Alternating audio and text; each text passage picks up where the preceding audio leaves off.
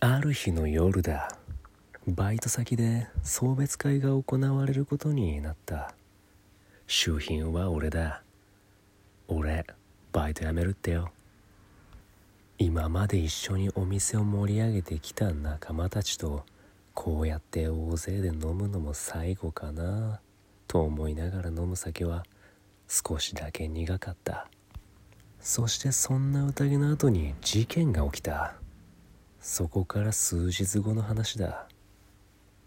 バイト先の女の子がこないだ送別会やったけどあんまり喋れなかったよね。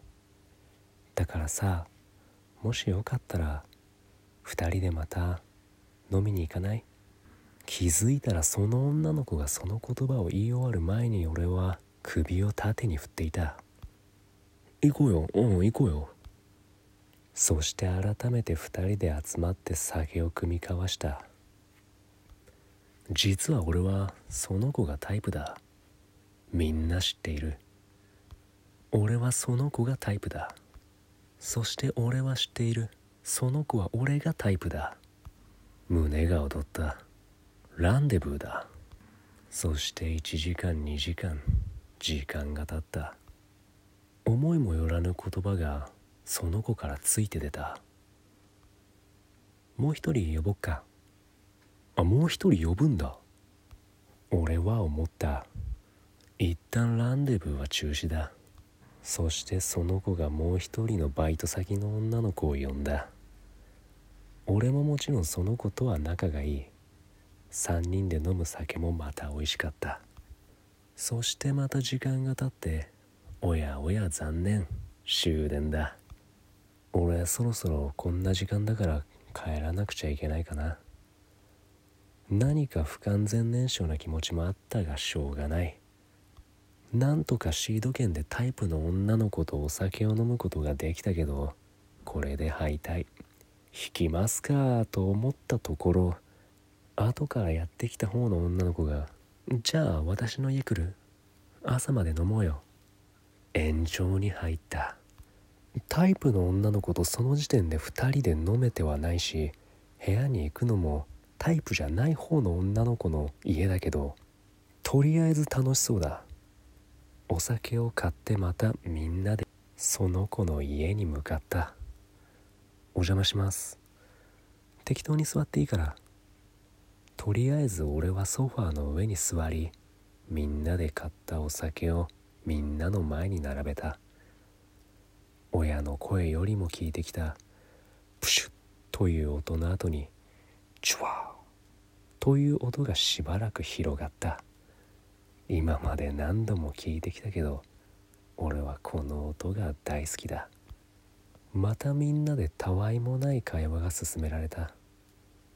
こないだのお客さんでささっき店長がさこんなたわいもない会話も俺はほとんど参加できなくなる。この苦さは酒のせいだけじゃないな。そしてまた夜が更けてきて俺のタイプだった方の女の子が寝てしまった。流れだろうな。タイプじゃない方の女の子がだんだん色っぽくなってきた。2人だけでしばらく会話が進められる。俺は心のどこかで「いやお前が色気出すんかい」と思ってはいるがその子はお構いなしだんだんこっちに近づいてくる。俺の心も地味にランデブーをまた踊り出した。妙に期待している自分が嫌になる。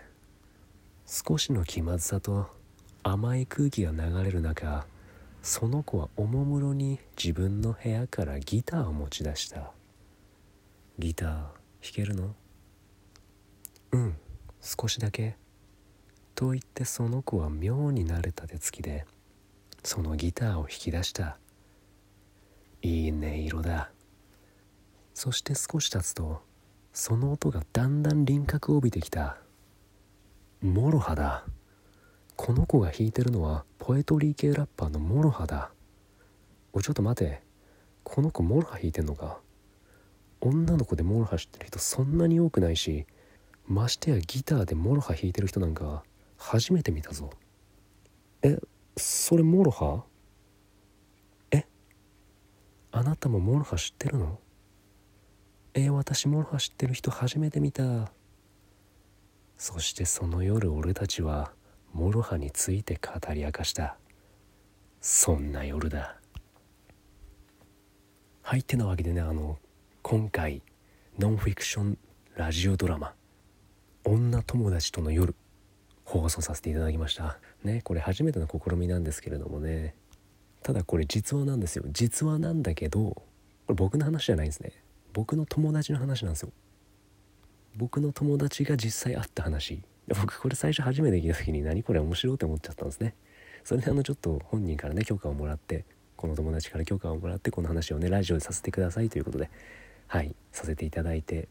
いやだってこれおかしいでしょ。甘い艶っぽい雰囲気の中おもむろにギター取り出して選曲がモロハ行かれてるでしょ。そしてその夜はモロハにだけついて語って朝を迎えるという。そして始発で帰る僕の友達っていうね。いや何この話と思って最初。いや面白いなと思ってちょっとあの本人からねあの許可をもらってこのラジオでラジオドラマとしてねノンフィクションラジオドラマとして話させていただくことになりました。そういう運びでございます。まあね僕はあのいつも普通にいろんなラジオやらせてもらってるんでもしよろしければねこれからも引き続き聞いていただいてはいお便りとかフォローなどしていただければと思います。ではまた。